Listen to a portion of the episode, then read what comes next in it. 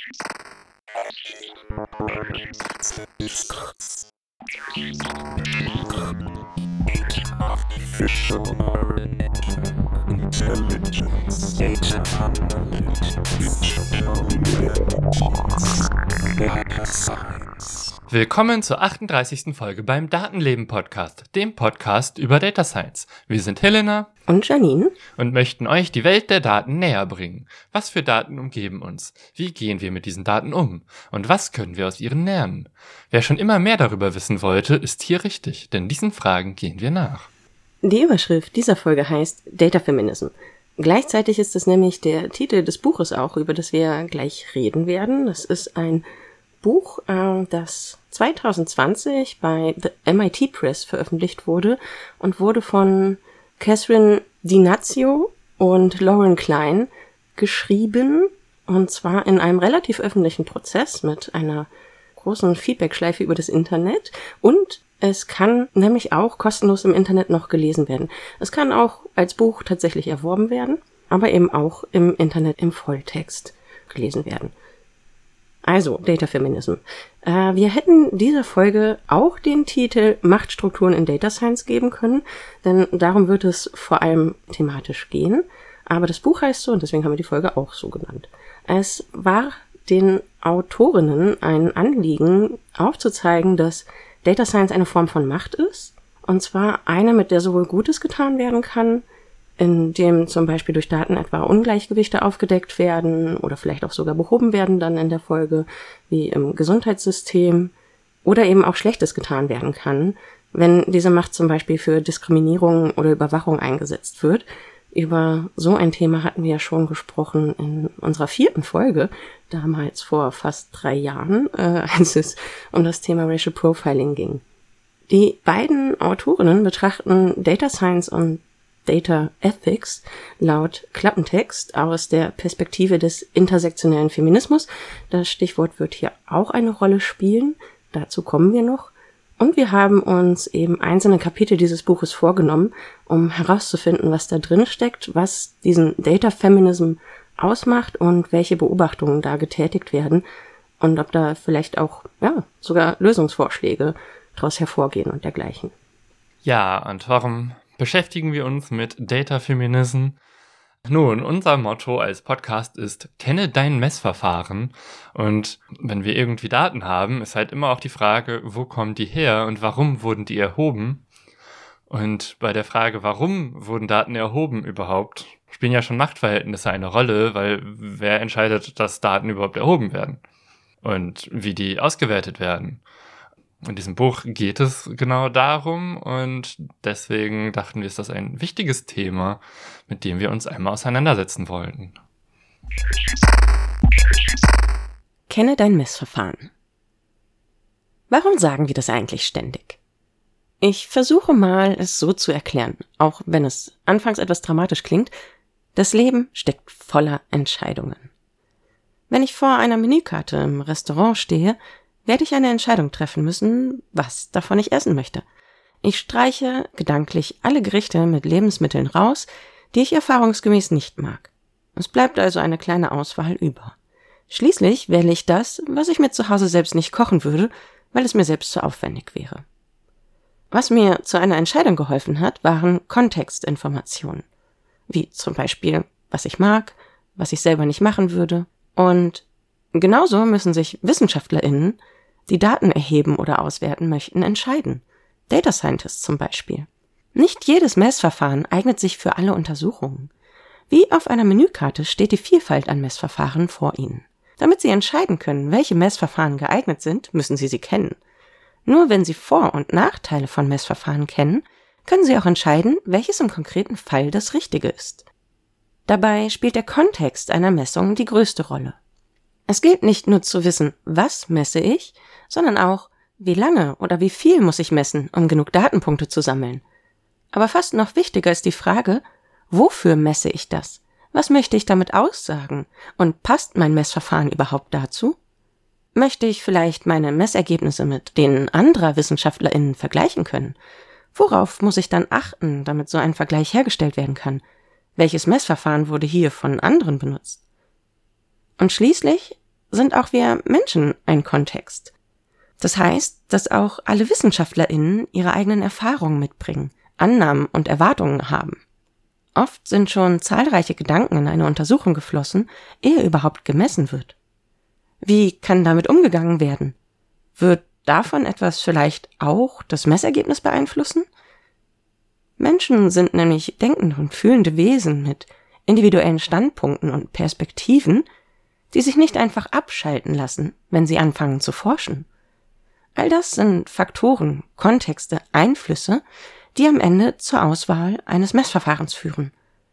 Je besser WissenschaftlerInnen ihr Messverfahren und die begleitenden Kontexte kennen, desto besser kann all das bei einer Messung und der Auswertung der Ergebnisse überhaupt berücksichtigt werden. Deswegen kenne dein Messverfahren. Ja, das Buch Data Feminism startet damit, dass es erst einmal sieben Prinzipien von Datenfeminismus aufstellt äh, die dann jeweils in einzelnen Kapiteln abgehandelt werden. Und von diesen sieben Prinzipien werden wir auch drei genauer vorstellen. Und zwar ist das erste der Prinzipien äh, analysiere Machtverhältnisse. Darüber werden wir gleich noch reden. Dann das zweite ist, fordere diese Machtverhältnisse heraus. Im dritten Prinzip geht es äh, darum, äh, oder es heißt, stärke Emotionen. Auch darüber werden wir gleich nochmal reden. Das vierte Prinzip ist, überdenke binäre Kategorien und Hierarchien. Damit ist gemeint, dass Datenfeminismus hinterfragt, warum man bestimmte Kategorien überhaupt wählt und ob dann sowas wie Geschlechterbinarität überhaupt noch eine sinnvolle Einteilung ist. Und generell geht es darum, was man warum wie zählt. Das fünfte Prinzip ist Bedenke Pluralität. Auch darüber werden wir gleich noch näher eingehen. Das sechste Prinzip ist, bedenke den Kontext, weil Daten sind nie einfach nur neutral oder objektiv, äh, denn der Kontext ihrer Erhebung basiert immer auf ja ungleichen sozialen Kontexten und die müssen berücksichtigt werden. Im Grunde ist Prinzip 6 auch nicht so viel anders als kenne dein Messverfahren. Das siebte und letzte Prinzip ist mach deine Arbeit sichtbar. Insbesondere als nicht weiße männliche Person in Data Science. Sprich über deine Arbeit und ja, zeige das auch wir zum Beispiel Teil äh, der Data Science Community sind und Dinge analysieren, damit nicht immer nur die weiße männliche Perspektive das Bild von Data Science dominiert. Ich muss dabei sehr an diese äh, drei Worte denken. Why Representation Matters. Also warum Repräsentation wichtig ist. Nämlich ja, Sichtbarkeit ermutigt Menschen auch Dinge zu tun, die in eine ähnliche oder gleiche Richtung gehen oder sich für etwas einzusetzen oder einen Lebensweg einzuschlagen. Darum wird es gleich auch kurz in der Einleitung nochmal gehen, wie ich inzwischen herausgefunden habe, nachdem ich die auch gelesen habe. Deswegen vertiefen wir kurz gleich, macht deine Arbeit sichtbar auch nochmal.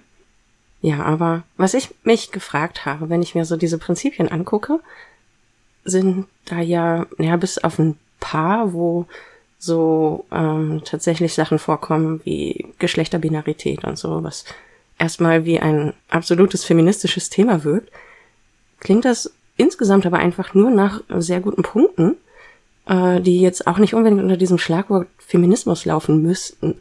Und vieles hat ja, ähm, meine ich so, auch aus meinem eigenen Erfahrungsschatz mitbekommen zu haben, was Feminismus im Namen hat, muss ich immer erstmal der Frage stellen, was ist denn das Feministische daran oder warum muss es Feminismus sein? Äh, was ist denn für dich jetzt zum Beispiel an diesen Prinzipien des Datenfeminismus, die du gerade vorgelesen hast, das spezifisch Feministische, warum es Datenfeminismus ist? Ja, also Feminismus hinterfragt per se erst einmal Machtverhältnisse. Und es geht nicht darum, dass nur noch Frauen Data Science machen sollen, sondern ja, darum, dass im Moment der größte Teil eben weiß-männlich dominiert ist. Und ich meine, das wird auch in nächster Zeit nicht ausgeglichen sein, aber es geht darum, dass die anderen Perspektiven vorkommen müssen. Und Feminismus ist eben, oder das Feministische hieran ist, dass ja diese anderen Perspektiven sichtbar gemacht werden sollen. Denn sonst würden viele Aspekte, an Daten und an Begebenheiten einfach verloren gehen. Und konkreter geht es ja auch um äh, intersektionellen Feminismus. Auch wenn das jetzt im Titel nicht vorkommt, aber äh, im Text kommt das an sehr vielen Stellen vor. Und intersektionell heißt hierbei, äh, dass es nicht nur um Diskriminierung aufgrund des Geschlechtes geht, sondern auch darum, dass wenn man verschiedene Diskriminierungsformen sich anguckt, dass die sich auch noch auf eine besondere Art und Weise auswirken können, wenn man jetzt äh, mehrere davon hat. Zum Beispiel, das wird, wenn wir über Kapitel 1 kommen, noch Thema sein, das Beispiel Serena Williams, sie ist eine schwarze Frau. Sie erfährt in dem Beispiel, das wir gleich bringen werden, eine Form von Diskriminierung, die betrifft nur schwarze Frauen. Das heißt, wenn man sich jetzt nur schwarze Männer angucken würde, würde das kein Thema sein. Wenn man sich nur weiße Frauen angucken würde, würde man diese Diskriminierung auch nicht finden. Und intersektionell heißt hier einfach, bedenke, dass mehrere Kategorien von Diskriminierung nochmal ganz neue Formen von Diskriminierung hervorbringen können. Und das muss auch mit berücksichtigt werden. Ja, es sind auf jeden Fall auch schon viele Punkte, die du genannt hast, die ich so auch in der Einleitung gefunden habe.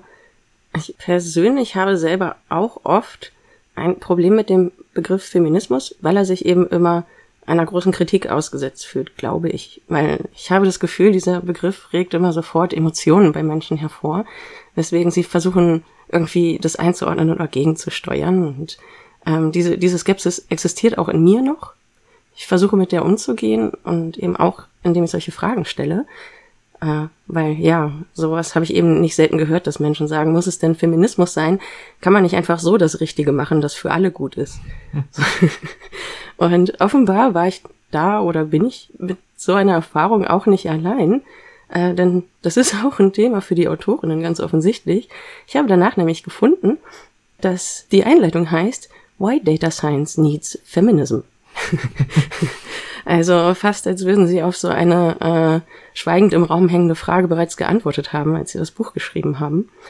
Und sie beginnen deswegen die Einleitung mit einer Geschichte von Christine Mann Darden, einer schwarzen Frau, die 1967 bei der NASA als Datenanalystin anfing. Und äh, ja, es wird sehr ausführlich beschrieben, was damals so passiert ist. Nämlich sie war, wie auch viele andere vor allem glaube ich auch schwarze Frauen, wenn ich das richtig gesehen habe, lange Zeit namenlos, was ihre Arbeit anging. Und zwar waren Frauen wie sie nämlich maßgeblich am Erfolg des US-amerikanischen Raumfahrtprogramms beteiligt. Und sie wurden teils auch von allen Mitarbeitern und auch von sich selbst Computer genannt. Sie hatten quasi keine Namen, sie waren einfach die Frauen, die mit Mathematik Datenanalysen betrieben haben. Und zwar von Daten, deren Ursprung sie teils gar nicht kannten. Sie waren aber für Berechnungen notwendig und haben diese gemacht. Und deswegen konnte alles irgendwann am Ende mit Apollo 11 dann doch funktionieren. Sie waren aber lange Zeit gar nicht bekannt. Und deswegen haben die Autorinnen äh, Daten als Beispiel herangezogen, weil sie auch nicht nur zur Forschung mit Data Science beigetragen hat, damals in den 60ern, sondern sich auch für Frauen eingesetzt hat, die wie sie eben unter den Tisch gekehrt wurden, gefallen wurden, unter den Teppich gekehrt wurden. so durch ihre Namenlosigkeit. Und zwar definieren unsere beiden Autorinnen den Feminismus als Glauben in die politische, soziale und ökonomische Gleichbehandlung der Geschlechter. Damit zitieren sie, wie sie selbst sagen, das Merriam-Webster Wörterbuch und das ist, warum sie sich offenbar für den Titel und Begriff Data Feminism dann auch entschieden haben, weil für sie zum Feminismus auch der Aktivismus dazugehört und ja, um den Glauben an diese Gleichstellung, die darin anklingt, überhaupt in die Realität umsetzen zu können.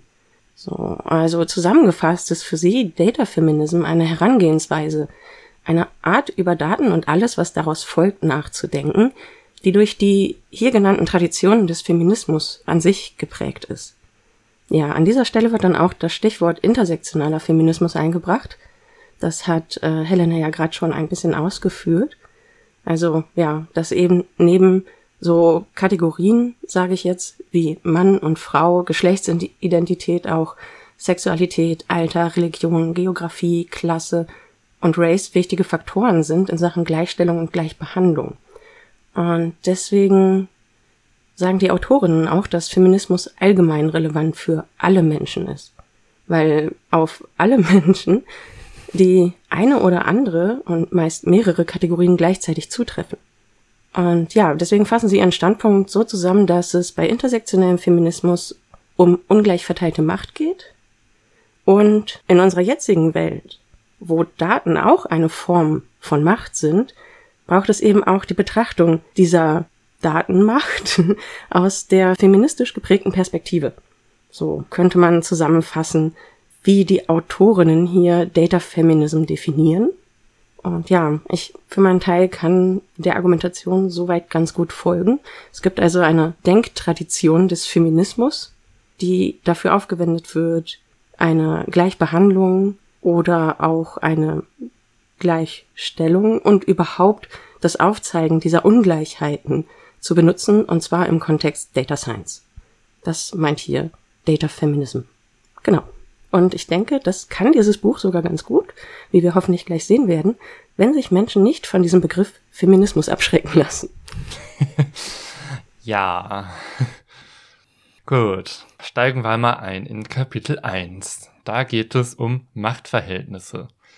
Und wie du gerade auch schon gesagt hast, Datenfeminismus basiert eben auch darauf zu schauen, wie Macht sich heutzutage verteilt und auswirkt.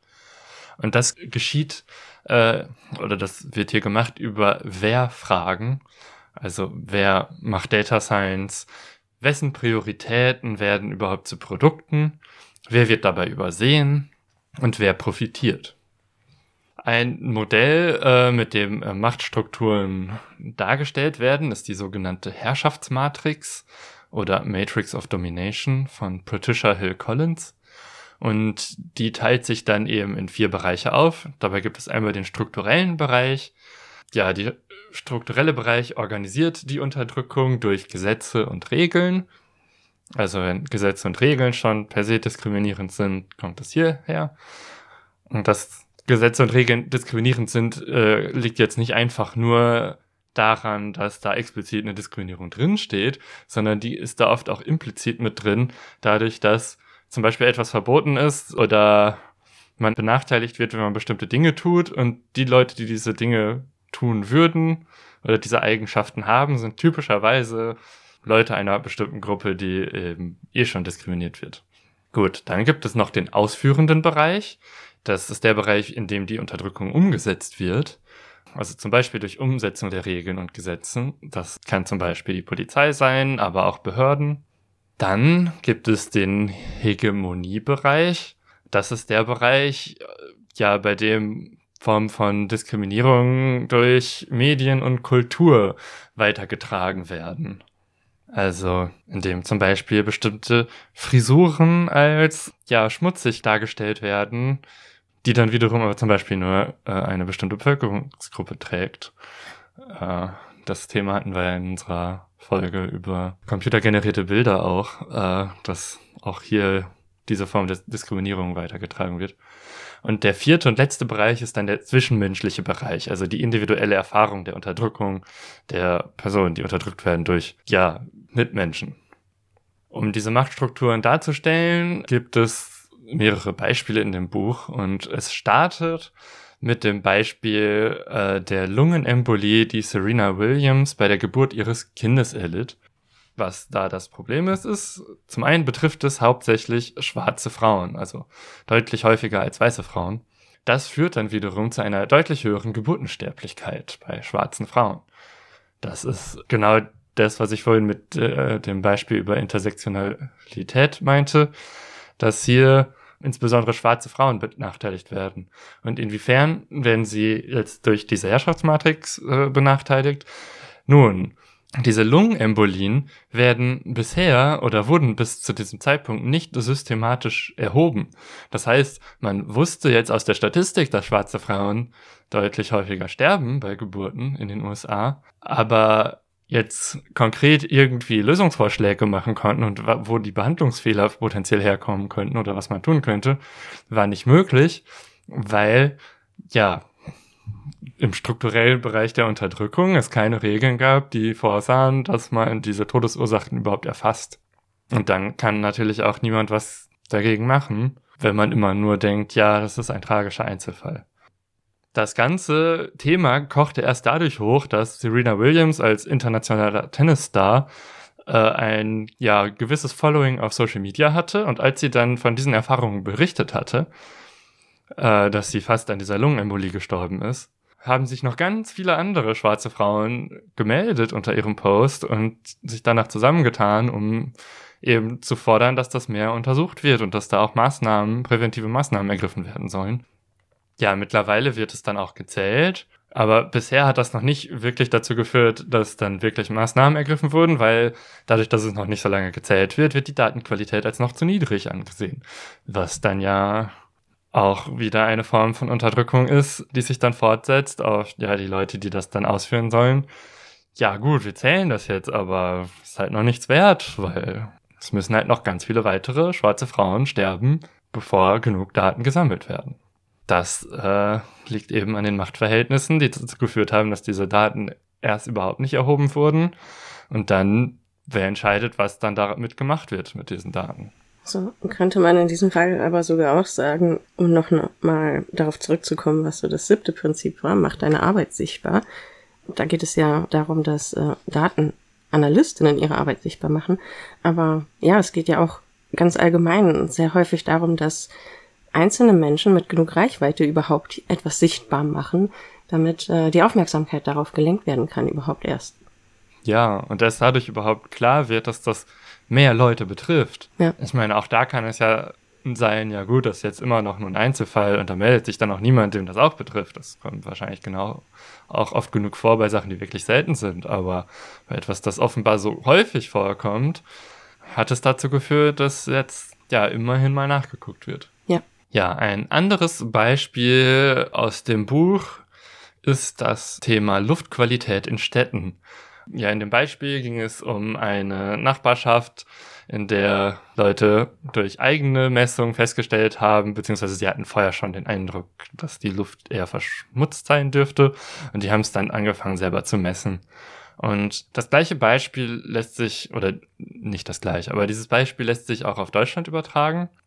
Denn damit die Politik handeln muss, wenn Grenzwerte überschritten werden, muss die Messung ja auch von einer staatlichen Stelle vorgenommen werden. Also wir hatten hier insbesondere die Diskussion um Stickoxide, dass die in vielen Städten ja zu hoch sind, die Werte. Und jetzt ist natürlich die Frage, wo ist das der Fall? Und wo das der Fall ist, kann man ja nur feststellen, wenn der Staat auch beschließt, ja, da müssen jetzt Messungen durchgeführt werden. Das heißt, erstmal ist das immer noch eine Machtfrage, wo überhaupt die Chance besteht, was zu ändern. Und private Messungen von Feinstaub und Stickoxiden werden dabei erstmal ignoriert, da sie ja nicht den wissenschaftlichen Standards entsprechen, die eben eingehalten werden von den staatlichen Stellen. Ich meine, dass die Messgeräte, die dann ordentlich kalibriert sind, auch ja immer die gleichen Messumgebungen haben, dass die dann auch den Standards besser entsprechen, das ist jetzt nicht überraschend. Trotzdem kann das halt etwas sein, wo sich der Staat drauf ausruhen würde. Und wenn man dann eben als äh, ja, Bürgergemeinschaft sich dafür einsetzen will, kann man jetzt eigene Messungen eigentlich nur verwenden als Argumente, um sagen zu können, ja, ihr müsst hier jetzt aber mal ein, in Anführungszeichen, richtiges Messgerät hinstellen. Ich meine, andere Messgeräte sind ja auch richtige Messgeräte, sie sind nur vielleicht ungenauer. Das macht aber nicht ihre Ergebnisse komplett automatisch falsch. Ja, darüber hatten wir ja auch in Folge 25 eigentlich ziemlich viel geredet, äh, über die Luftdaten, die wir hier selbst erhoben haben, auch verglichen mit den offiziellen Messstellen, nämlich mit einer Messstation vom Umweltbundesamt hier in der Nähe. Und ja, es gibt eine Abweichung, was wahrscheinlich auf die Eichung, Kalibrierung, wie auch immer zurückzuführen ist, die eben an meinem Gerät nicht gemacht wurde. Aber dennoch ist die Abweichung nicht sehr groß. Und da kann man sich natürlich schon die Frage stellen, gibt es nicht einfach Möglichkeiten, das äh, zu integrieren, zu berücksichtigen und dadurch einfach eine größere Datenvielfalt zu haben und auch solchen Daten zu vertrauen. Und das hatten wir ja auch gerade in der letzten Folge, wo es um die Gartenvögel ging und das Thema Citizen Science.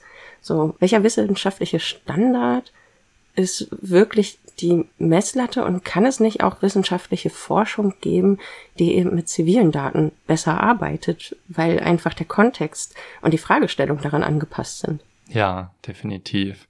Also in diesem Buch gibt es zu der Frage auch nochmal eine Aussage, weil äh, man könnte das ja auch so verstehen, ja, Wissenschaft ist in ihrem Elfenbeinturm, andere Sachen sind mindestens gleichwertig. Das ist jetzt nicht die Aussage, die in diesem Buch getroffen wird, sondern es geht halt darum, dass man die Machtstrukturen mitdenken soll und dann eben auch herausfordern soll in dem Moment, wo man dann feststellt, ja, okay, dass jetzt diese Messungen auf diese Weise gemacht werden, liegt halt an den Machtstrukturen. Nicht daran, dass die wissenschaftliche Methode an sich ein Problem hätte, sondern dass man da halt einfach noch andere Aspekte reinbringen muss.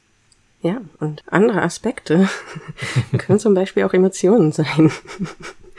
um mich mal an einer Überleitung zu versuchen. Ich habe mir Kapitel 3 angeguckt.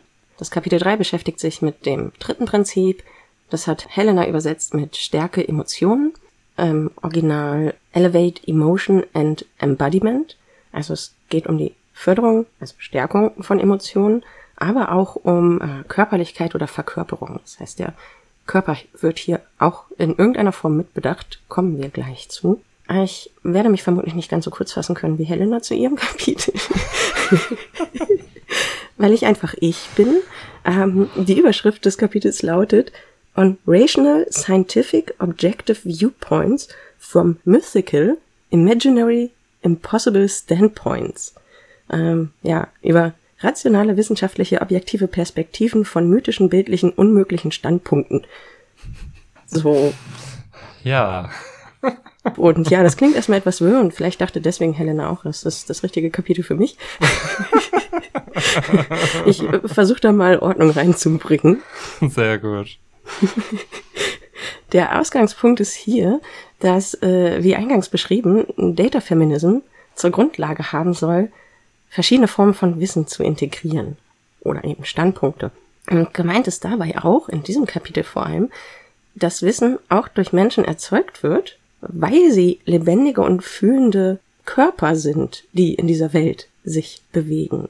Das heißt, äh, wir sammeln nicht nur Erfahrungen, weil wir eine bestimmte Herkunft haben, weil wir in einer bestimmten finanziellen Klasse aufwachsen oder wie man das beschreiben will, sondern wir sammeln auch Erfahrungen, weil wir Emotionen haben und weil wir Körper haben, die mit der Welt interagieren.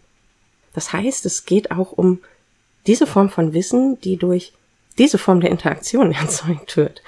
Was Sie so an dieser Stelle noch nicht direkt sagen, ich aber als Leserin im Kopf für mich schon mal ergänzt habe, weil ich die Einleitung kenne, ähm, auf die gleiche Art, wie halt diese verschiedenen Kategorien des intersektionellen Feminismus nicht ignoriert werden können, möchten die Autorinnen hier offenbar sagen, dass auch das mit Emotionen nicht passieren kann. Die können wir nicht ignorieren. Das ist Teil meiner Erfahrungswelt, die ich daran herantrage, wie ich mit der Welt um mich herum umgehe. Also auch wie ich Daten aufnehme, analysiere, verarbeite und anderen präsentiere. So als äh, Idee vorweg schon mal. So, wie wirkt sich das jetzt auf Data Science aus und welchen Punkt macht dann der Data Feminism hier? Es fängt mit einem Beispiel an, das für die USA sehr prägnant ist, nämlich haben sie sich eine Grafik rausgepickt, die Tode durch Schusswaffen in den USA darstellt. Das ist eine Grafik, die hat eine Firma hergestellt, die heißt Periscopic und so eine Tagline oder das Motto dieser Firma ist Do good with data. Tue Gutes mit Daten. und sie haben eine Grafik hergestellt auf einer Webseite. Da sieht man ja eine kleine orangene Linie, die so aus der X-Achse heraus von der linken Seite der Grafik sich nach oben wie so einen Bogen bewegt und dann plötzlich weiß wird diese Linie mittendrin. Und dann kommt ein schmaler Punkt und daneben steht Alexander Lipkins killed at 29.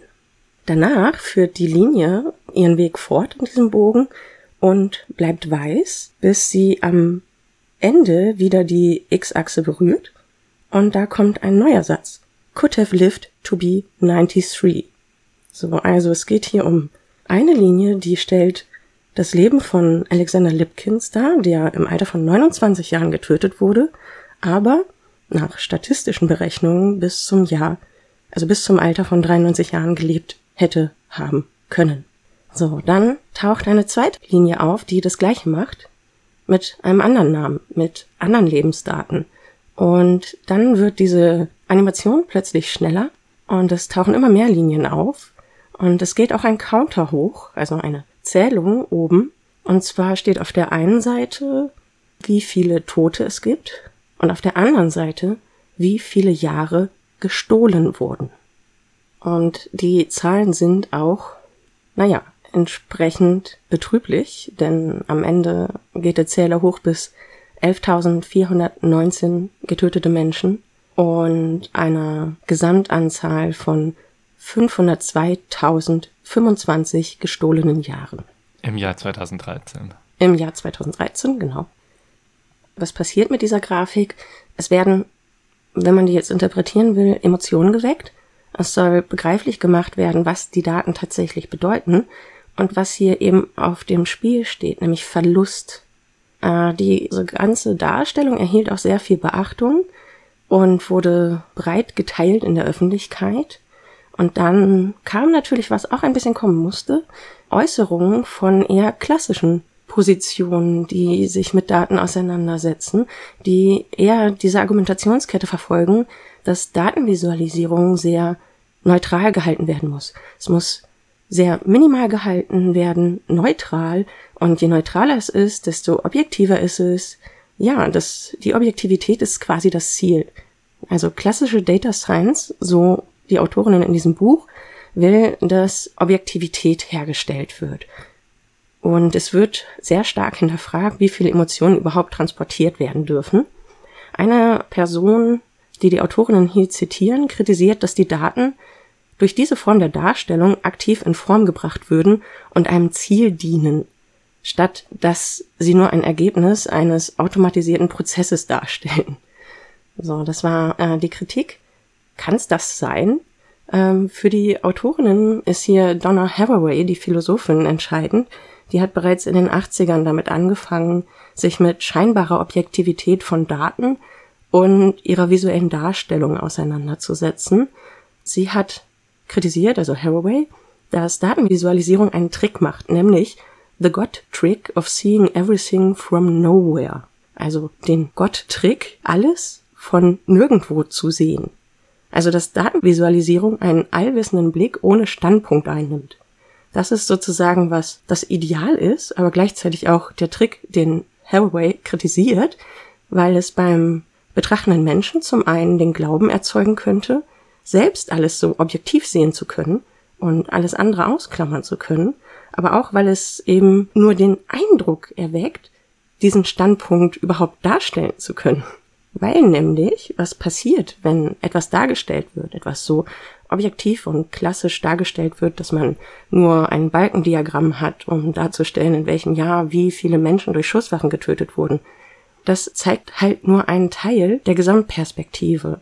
Und zwar nämlich den Teil der dominierenden Standardgruppe. Und das ist eben diese Machtposition, die Helena auch schon ausgeführt hat.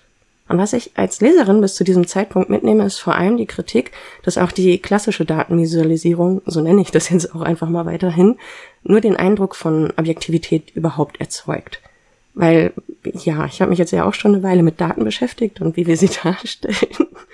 Und weiß irgendwo schon, dass jede Person, die Daten auswählt und eine Grafik gestaltet, auch Entscheidungen trifft und damit auch eine Einflussnahme ausübt, wie es ja kritisiert wurde bei dieser emotionalen Darstellung.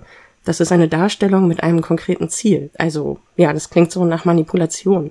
Ah, falls sich jetzt an dieser Stelle jemand fragt, was das spezifisch feministisch ist, das kommt jetzt. Und nämlich geht es darum, dass das Abwerten von Emotionen in solchen Datenvisualisierungen den Autorinnen zufolge aus dieser Haltung herauskommt, dass Frauen emotionaler sind als Männer und deswegen Männer auch rationaler denken können als Frauen. Das ist, sagen sie, äh, einer der stärksten verbreiteten Stereotypen durch die meisten westlichen Kulturen. Ja, das äh, sieht man immer wieder in allen möglichen Medien auch, um wieder bei der Hegemonie zu bleiben. Und ja, mein persönlicher Eindruck ist, dass, dass das Quatsch ist, weil wenn man sich dann irgendwelche Aufzeichnungen von Männern, die irgendwie behaupten, rational zu sein, anguckt, die schreien dann rum oder was auch immer, tun total emotionale Dinge, aber sie sagen, sie seien ja rational, während sie total emotional aufgeladen sind. Es ist also ein komplettes Vorurteil, was äh, jede Realität ignoriert, aber aus irgendwelchen Gründen ist das ein sehr starkes Vorurteil. Genau, und äh, das sagen die hier auch, dass die Herausforderung sozusagen ist, insgesamt diese fehlgeleitete Binarität zwischen Verstand oder rationalem Denken und Emotionen auf der anderen Seite aufzulösen. Also das muss das Ziel sein, weil eben dadurch Hierarchien etabliert werden. Weil, ja, es wird halt einfach so überliefert und bleibt deswegen auch erhalten. Warum kann das passieren? Weil die Gruppe derer, die die Entscheidungen trifft darüber, was wir als wissenschaftlich, objektiv etc. befinden, halt die ist, die bereits jetzt schon on top ist. Nämlich nach Hathaway und den Autorinnen hier die elitären weißen Männer. Und so können halt Sachen reproduziert werden und erhalten bleiben. Jetzt müsste man natürlich noch beweisen können, dass jede Datenvisualisierung immer schon auch eine Entscheidung mit sich bringt, die auch die Daten schon formt, die wir betrachten. Und das tun sie. Das können sie nämlich aufzeigen, indem sie auf eine Grafik oder beziehungsweise zwei Grafiken verweisen, die die gleiche Datengrundlage haben, aber von unterschiedlichen Urhebern stammen. Sie sagen, die Konsequenz solcher Entscheidungen, welche Daten wie dargestellt werden, wird erst dann richtig sichtbar, wenn man sieht, dass sie mit alternativen Entscheidungen verglichen werden, die auf den gleichen Daten gründen. So, und da hatte, ähm, zitieren sie ein Buch, und zwar den Journalisten Jonathan Stray, der in seinem Buch The Curious Journalist's Guide to Data, also der neugierige Journalistenführer zu Daten, übersetzt. Ähm, das ist im 2012 im September erschienen. In diesem Buch wird diskutiert, dass es in der New York Times im September 2012 einen Job Report gab. Also sowas wie bei uns die Arbeitsmarktveröffentlichung, Arbeitslosenzahlen etc. Und ähm, ja, die New York Times hat zwei Grafiken erstellt. Einmal aus Perspektive der Demokraten, die die Partei war, die zu der Zeitpunkt regierend war, und einmal aus Perspektive der Republikaner, die die andere Seite war. Jedenfalls wurden diese beiden Grafiken erstellt und unterm Strich kann keine für sich genommen wirklich als manipulativ wahrgenommen werden. Dennoch haben sie halt signifikante Unterschiede in der Art und Weise, wie sie die Daten darstellen und deswegen auch eine andere Aussage, die daraus abgelesen werden kann. Jonathan Stray, der das analysiert hat, sagt, dass die Wahrheit, an der sich hier ja auch gehalten wird, immer noch einen sehr großen Raum für Interpretationen offen lässt. Ja. Also man kann Interpretation nicht vermeiden, außer man würde halt einfach diesen Bericht so veröffentlichen, wie er ist. Aber dann wäre es ja gar nicht mehr visualisiert worden. Das heißt, wann immer es um Datenvisualisierung geht, wird eine Entscheidung darüber getroffen, wie ich sie darstelle, und das hat eine Konsequenz, wie sie bei Menschen ankommt. Und aus diesem Grund, ja, haben die Autorinnen auch, wie sie an dieser Stelle sagen, in ihren Eingangsstatements in der Einleitung ihre eigenen Standpunkte, also ihre eigenen Kategorien sichtbar gemacht, was Race, Gender, Klasse, Bildung etc. angeht, um klarzumachen, das sind Positionen, die haben wir und die haben Einfluss darauf, wie dieses Buch entstanden ist, was in diesem Buch steht und wie wir Daten selber interpretieren. Das ist so, finde ich, der wichtigste Punkt dieses Kapitels. Das ist nur das halbe Kapitel. es geht noch ein bisschen weiter, aber wichtig ist unterm Strich, dass Datenvisualisierungen auch rhetorisch sind, dass dabei etwas vermittelt wird und dass es immer jemanden gibt, der etwas erzeugt mit einer bestimmten Perspektive und jemand, der etwas aufnimmt mit einer bestimmten Perspektive. Man kann hier in die schönen Sender Empfänger-Kommunikationsmodelle von Schulz von Thun war das, glaube ich, gehen. Und sich das mal angucken, wie das überhaupt auf Datenvisualisierung passt. Und es passt sehr gut. Es kann unterm Strich keine Objektivität geben. Daten werden immer zurechtgemacht und behandelt, bevor sie veröffentlicht werden. Ja, ich meine, ein Beispiel dafür ist ja auch alle Infos, die es irgendwie zur Klimakatastrophe gibt.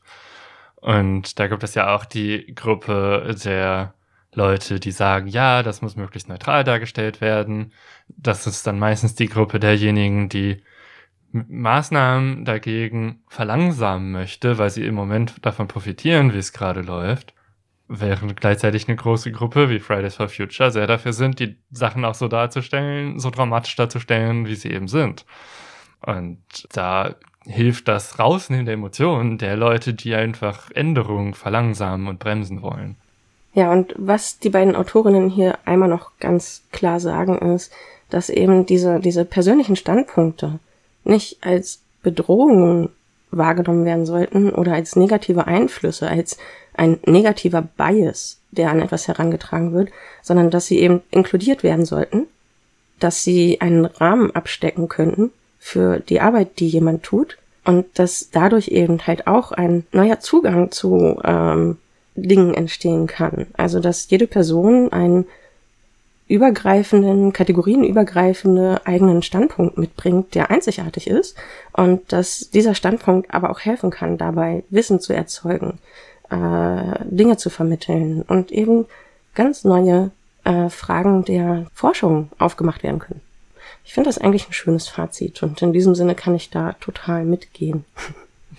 Sehr gut. Gut, ja, ich rede jetzt über das äh, fünfte Prinzip und gleichzeitig auch Kapitel nämlich Bedenke Pluralismus. Das Kapitel fängt damit an, dass es erstmal eine Feststellung äh, zitiert, nämlich dass Daten aufbereiten eine der Hauptaufgaben von Data Scientists ist. Also man kriegt erstmal Daten, muss die irgendwie aufräumen. Im Englischen wird das dann auch als Clean Data bezeichnet, wenn man aufgeräumte Daten hat, damit man damit überhaupt Analysen machen kann. Und was jetzt dieses Aufräumen von Daten und was aufgeräumte Daten sind für Folgen haben kann, da haben sie verschiedene Beispiele. Und ein Beispiel, das ich jetzt auch noch, um was damit gemeint ist, erklären zu können, äh, habe, das kommt von mir. Und zwar, man stelle sich vor, man ist zum Beispiel ein Flugzeug. Und man möchte wissen, wie lange ist jetzt dieses Flugzeug geflogen? Beziehungsweise wie lange braucht es von einem Ort zum anderen Ort? Und da gehört natürlich auch die Zeit zu, die es jetzt irgendwie ja von einem Geld zum Rollfeld geht und dann fliegt und dann landet und dann irgendwann die Leute wieder rauslassen kann. So, und da hat man im Moment drei Messverfahren. Das eine ist, ja, es gibt ein automatisches Messsystem, wenn das Flugzeug andockt am Gate, wird die Zeit erfasst und wenn es dann wieder losfährt, wird diese Zeit auch erfasst. Dann gibt es die Messmethode, ja, irgendjemand schreibt äh, einfach die Zeit auf, wann es da losfährt und wann es abfliegt. Und dann gibt es noch als dritte Messmethode die Messmethode, die das Flugzeug selber notiert. Also das Flugzeug hat dann selber noch Sensoren, dass es weiß, ja, es bewegt sich jetzt und jetzt fliegt es. Und das wird dann auch gespeichert. Und am Ende äh, hat man irgendwie drei verschiedene Messergebnisse und will damit irgendwelche Datenanalysen machen. Und das wäre an sich kein Problem, wenn eins davon einfach immer da wäre. Aber das ist nicht der Fall. In der Realität fehlen immer irgendwelche Systeme. Irgendwas ist kaputt. Ob jetzt ein Flugzeug selber mitkriegt, wann es wie fliegt, ist nicht so wichtig für die Sicherheit. Deswegen kann das auch mal nicht funktionieren. Menschen können mal unaufmerksam sein, dann ist da irgendwie eine Minute falsch. Aber auch das System, was jetzt irgendwie am Gate misst, ja, wann ist das Flugzeug da angekommen, existiert halt nicht äh, an jedem Flughafen oder ist auch nicht immer heile. Das heißt, am Ende hat man irgendwie drei Messwerte, aber nicht alle sind immer da. Aber einer ist eigentlich immer da und dann muss man die Daten so aufräumen, dass man am Ende nur eine Zeit noch übrig hat. Das würde man dann zum Beispiel so machen, dass man erstmal die zuverlässigste Zeit nimmt und dann analysiert, welche sind weniger zuverlässig und dann rechnet man die halt runter. So. Das soll jetzt einfach nur einmal ein technisches Beispiel sein für, wie dieses Datenaufräumen sich gestaltet, weil das Beispiel, was jetzt hier in dem Buch gebracht wird, ist eben ein nicht so technisches Beispiel. Und zwar geht es darum, dass Menschen ja über Orte sprechen. Und wenn Menschen über Orte sprechen, wird nicht immer die objektive volle Adresse genutzt, sondern oft gibt es auch einen Slang für Begriffe, die außerhalb bestimmter Städte oder Communities eben nicht verstanden werden. Ein Beispiel aus Braunschweig ist, äh, dass Frankie der Spitzname für den Frankfurter Platz ist. Oder in diesem Buch gibt es das Beispiel Upstate, mit dem bestimmte Counties in South Carolina gemeint sind. Und wenn jetzt jemand von außerhalb diese Daten aufreinigt oder damit arbeitet, kennt diese Person diese Begriffe potenziell nicht. Im besten Fall kann man die dann noch nachgucken und dann irgendwie verstehen. Im schlimmsten Fall ist das aber auch nicht mehr möglich. Und dann kann man eben die Daten zerstören. Also theoretisch gäbe es eine objektive Adresse, So, das, was man vielleicht im Internet hinterlässt, wenn man irgendwie einen Brief haben möchte oder ein Paket. Aber das ist nicht das, was man im Alltag sagt, wenn man einen Ort meint. Das gibt's, glaube ich, an jedem Ort, irgendwelche Spitznamen. könnte zum Beispiel überhaupt nichts mit Frankie anfangen. Dabei wohnst du am anderen Ende der Stadt. Ja, aber am anderen Ende der Stadt. Ja, der Standort bestimmt ja auch, welchen Park man meint, wenn man sagt, wir treffen uns im Park. Ja, außer wir sind, äh, befinden uns in Osnabrück, dann meint man eine Disco. Ah, okay, gut, auch nicht schlecht. Ja, und in Braunschweig ist es so, wenn man eher da wohnt, wo ich wohne und sagt, wir treffen uns im Park, meine ich natürlich den, der hier um die Ecke ist und nicht der, der am anderen Ende der Stadt so schön ist. Und wenn man am anderen Ende wohnt, sagt man auch meistens ab in den Park und meint einen bestimmten Park. Genau, und wenn man jetzt eben diese Daten erfasst äh, und nur Leute von außen drauf zugreifen, dann gehen diese Daten halt potenziell einfach kaputt. Und äh, in dem Buch wird das Ganze dann als Epistemic Violence bezeichnet, also ja, Gewalt auf die Bedeutung bezogen. Und auf der einen Seite, klar, schafft man es vielleicht noch Dinge durch zum Beispiel objektive Adressen zu ändern, aber dadurch, dass in Originaldaten ja bestimmte Worte drinstehen, sagt der Datensatz ja auch was darüber aus, welche Gruppe überhaupt diese Daten erhoben hat. Und wenn man das dann alles normalisiert, geht auch diese Information wieder verloren. Dabei ist das zugrunde liegende Problem der Daten oder eben, dass Daten in der Regel für Außenstehende aufbereitet werden, damit Leute, die nicht Teil dieser Gruppe sind, sie auswerten können. Ja, was hat das Ganze mit Pluralismus zu tun? Nun, diese Außenstehenden sind zum einen oft weiße Männer, was dann insbesondere dazu führt, dass davon abweichende Perspektiven, also von der Perspektive von weißen Männern, ja, dass diese in den Daten auch verloren gehen. Ja, dabei heißt äh, Pluralismus jetzt nicht, dass jede Perspektive auch als gleichwertig angesehen werden muss. Das ist nicht der Fall. Es geht eher darum zu sagen, ja, jede Form von Wissen hängt immer nur vom Standpunkt ab und von den Lebensverhältnissen der Person. wenn jetzt eine einzelne Gruppe, zum Beispiel die Gruppe weißer Männer, behauptet, ja, sie wüssten, was die objektive Wahrheit ist, dann sollte man das aus Prinzip erstmal nicht glauben, weil sie ja nur aus ihrem Standpunkt reden können. Und hier gibt es ja durchaus noch mehrere Beispiele, wie im Moment ist die dominierende Wissenschaftssprache Englisch und Sachen, die jetzt irgendwie auf einer anderen Sprache veröffentlicht werden, werden dann in der Wissenschaft auch gerne mal ignoriert oder sind dann halt nicht hier bekannt, wie zum Beispiel zu Sowjetzeiten, dass dann Sachen in Russisch veröffentlicht wurden. Manche Veröffentlichungen werden dann auch übersetzt, aber das muss ja auch erstmal jemand mitkriegen. Und auch das ist eben dieses, ja, pluralistischer Standpunkt. Man kann denken, das ist jetzt die objektive Wahrheit, weil die Wissenschaft das herausgefunden hat, aber vielleicht hat die das in China ja auch schon vor fünf Jahren herausgefunden, aber es wurde halt nicht auf Englisch veröffentlicht. Da kann man ja auch ganz in die Wissenschaftshistorie zurückgehen. Es gibt ja immer dieses äh, Phänomen, dass viele Entdeckungen oder Entwicklungen oder Erfindungen relativ zeitgleich an unterschiedlichen Orten der Welt gemacht werden. Und da ist auch immer die Frage, wer wird denn als Urheber dieser Entwicklung, Erfindung, dieses Erkenntnisstandes äh, genannt? Und meistens natürlich der, der als erstes am weitesten rezipiert wird. Genau, und äh kurz noch das Beispiel dazu, ist, ist, weil es gerade auch wieder durch die Medien getrieben wurde, ist halt, dass äh, jetzt der Name Rosalind Franklin viel häufiger fällt weil darauf hingewiesen wurde, dass sie eben maßgeblich an der Entdeckung der DNA beteiligt war. Ja, und ihre Ergebnisse im Wesentlichen geklaut wurden von anderen Leuten, die dann dadurch viel bekannter wurden. Der eine Wermutstropfen ist immerhin, äh, sie hat immerhin in derselben Ausgabe der Zeitschrift Nature ihre Ergebnisse veröffentlicht, nur halt nicht diese Aufmerksamkeit bekommen und sie ist leider gestorben, bevor es den Nobelpreis gab wo es dann auch gerne heißt, ja, das hat es dem Nobelpreiskomitee leichter gemacht, sie einfach auszuschließen. Äh, man hätte den Nobelpreis ja auch früher geben können dafür. Ja, aber auch das bekommt jetzt Aufmerksamkeit. Aber gut, ich äh, wollte dich auch nicht zu lange vom Thema abbringen.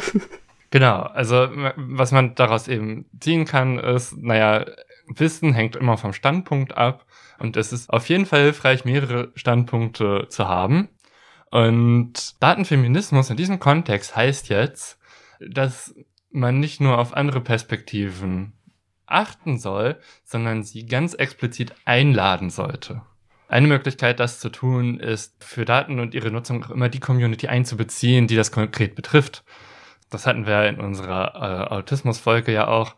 Ja, es ist halt eine Sache, wenn immer über Autisten geredet wird und die Innenperspektive ignoriert wird. Wenn man jetzt allerdings aus der Innenperspektive zum Beispiel Diagnosekriterien herauskriegen würde, sehen die wahrscheinlich anders aus als die angeblich objektiven, von, nur von außen betrachteten Kriterien, die heute Gültigkeit haben.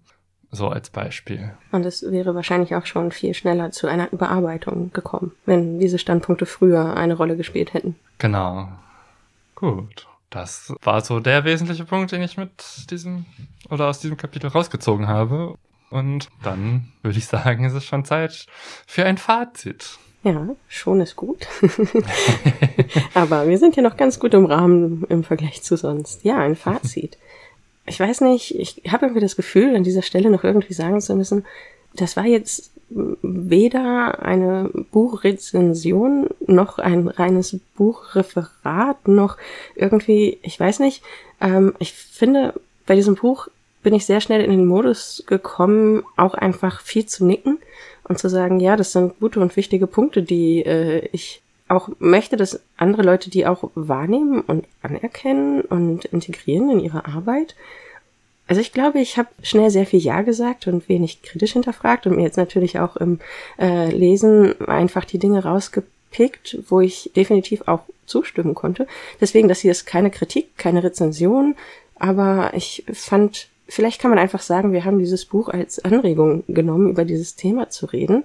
Mit den Beispielen des Buches, aber auch irgendwo mit unserer eigenen Meinung da reingeschüttet. Oder wie würdest du das sehen? Definitiv. Im Grunde genommen kann man ja eigentlich den meisten dieser Prinzipien ohne zu zögern einfach zustimmen, wenn man die aus Vogelperspektive, wie ich die ganz am Anfang referiert hatte, einmal äh, vorträgt. Und eine der Stärken von diesem Buch ist eben, dann auch an konkreten Beispielen aufzuzeigen, wie diese Prinzipien jetzt eigentlich äh, Wirkung entfalten. Weil man kann ja auf einer abstrakten Ebene immer gerne Dingen zustimmen, aber wenn es ins Konkrete geht, weiß man ja überhaupt nicht, was gemeint ist. Und da fand ich eben, dass das Buch eine sehr gute Arbeit leistet. Und ich meine, es passt einfach auch sehr gut zu Kenne dein Messverfahren. Und was ich daraus gezogen habe, ist ja, außer dass man das Messverfahren kennen sollte oder was da auch zugehört ist, ja, bedenke, dass Daten immer von Machtstrukturen abhängen. Also davon hängt schon ab, was mit den Daten überhaupt gemacht werden kann und was am Ende nicht mit ihnen gemacht wird und welche überhaupt erhoben werden dann auch, dass es keine Objektivität gibt, sondern der Standpunkt immer ein Faktor ist, genauso wie die Emotionen. Das spielt immer mit rein. Und außerdem sorge dafür, dass du auch weitere Perspektiven einholst. Du kannst dich nicht darauf ausruhen, dass du deine eigene Perspektive nur hast, sondern es ist besser, ja, nach anderen auch zu fragen und sich darum zu kümmern. Ja, dem kann ich so zustimmen, auch als äh, sowohl inhaltliches Fazit als auch generell als persönliches Fazit zu diesem Thema. Ähm, ich denke, das sind auch alles irgendwie Punkte. Wahrscheinlich habt ihr es mitbekommen, wir haben doch recht häufig auf äh, andere Folgen verwiesen, vielleicht noch häufiger als sonst. Ich habe mir an der einen oder anderen Stelle sogar schon eine Folge verkniffen, ähm, noch zu erwähnen, weil äh, ich während dieser Aufnahme auch tatsächlich gemerkt habe, dass ja wir schon an super vielen Punkten genau darüber versuchen auch zu reden äh, und eben ja nicht umsonst und Helena ja auch nochmal äh, betont, das ist absolut einfach unser Motto, kenne dein Messverfahren. Ja. So, also wisse auch, wer du selbst bist, sozusagen und gehe damit um. Ignoriere es nicht, verleugne es nicht, sondern äh, ja, umarme es, wie die Autorinnen in diesem Buch sagen würden. Ach, gut. Ein kitschiges Ende. Na gut. ja, gut. Das war jetzt äh, diese Folge. Und äh, ja, die nächste Folge erscheint am 17. Juni. Und daran geht es um natürliche Experimente. Ja, was sind natürliche Experimente und wie diese auf natürliche Weise stattfinden können, sind dann Thema dieser Folge. Und im Prinzip geht es darum, wie kann man Daten oder Wissen generieren, wenn man Experimente eigentlich nicht im eigentlichen Sinne machen kann, weil sie zum Beispiel ethisch nicht möglich sind oder auch technisch nicht möglich sind, weil man hat zum Beispiel nicht zweimal denselben Staat und einmal mit einem Gesetz und einmal ohne ein Gesetz, wo genau dieselben Menschen drin leben. Dazu müsste man Paralleluniversen haben. Die haben wir nicht. Also muss man irgendwie anders diese Experimente durchführen. Und zum Beispiel, was ich mit ethisch meine, gut, wir hatten letztens irgendwie vor ein paar Jahren ein neues Virus. Wir würden bestimmt eine ganze Menge lernen, wenn man irgendwie 100 Menschen damit erstmal ansteckt und guckt, was passiert. Aber absichtlich an Menschen diese Experimente zu machen, ist halt ethisch einfach nicht vertretbar, weil einfach nicht absehbar ist, was dann passiert. Aber wie kann man trotzdem diese Daten bekommen? Darum wird es in dieser Folge gehen. Wobei ich an einer Stelle jetzt ja mal widersprechen muss. Nur weil wir nicht wissen, dass es Paralleluniversen gibt, heißt es nicht, dass es sie nicht gibt. Aber wir können sie halt nicht einbeziehen, weil wir nicht wissen, ob es sie gibt. Nach Ockhams Rasiermesser kann ich sie einfach ignorieren. Ja. Weil alle meine Annahmen über die Welt funktionieren wunderbar ohne. Und das würde nur Dinge komplizierter machen, aber nichts zusätzlich erklären. Auch wieder wahr. Gut, äh, Call to Action, so heißt das hier am Ende. Wenn ihr uns weiterhören möchtet, folgt uns auf Twitter unter @datenleben oder Mastodon unter @datenleben@podcasts.social. Besucht gerne unsere Webseite www.datenleben.de, da findet ihr alle Folgen, hin und wieder auch ein paar Blogbeiträge. Hinterlasst uns da auch gerne Feedback, wenn ihr mögt, darüber freuen wir uns immer. Und ja, ihr könnt uns auch als Data Scientists buchen für Analysen oder Projekte, falls euch unsere Herangehensweise gefällt. Und falls ihr Themen oder Fragen habt, könnt ihr uns auch gerne schreiben an den genannten Stellen. Ja, dann bleibt mir nur noch für die Aufmerksamkeit zu danken und bis zum nächsten Mal. Ciao. Tschüss.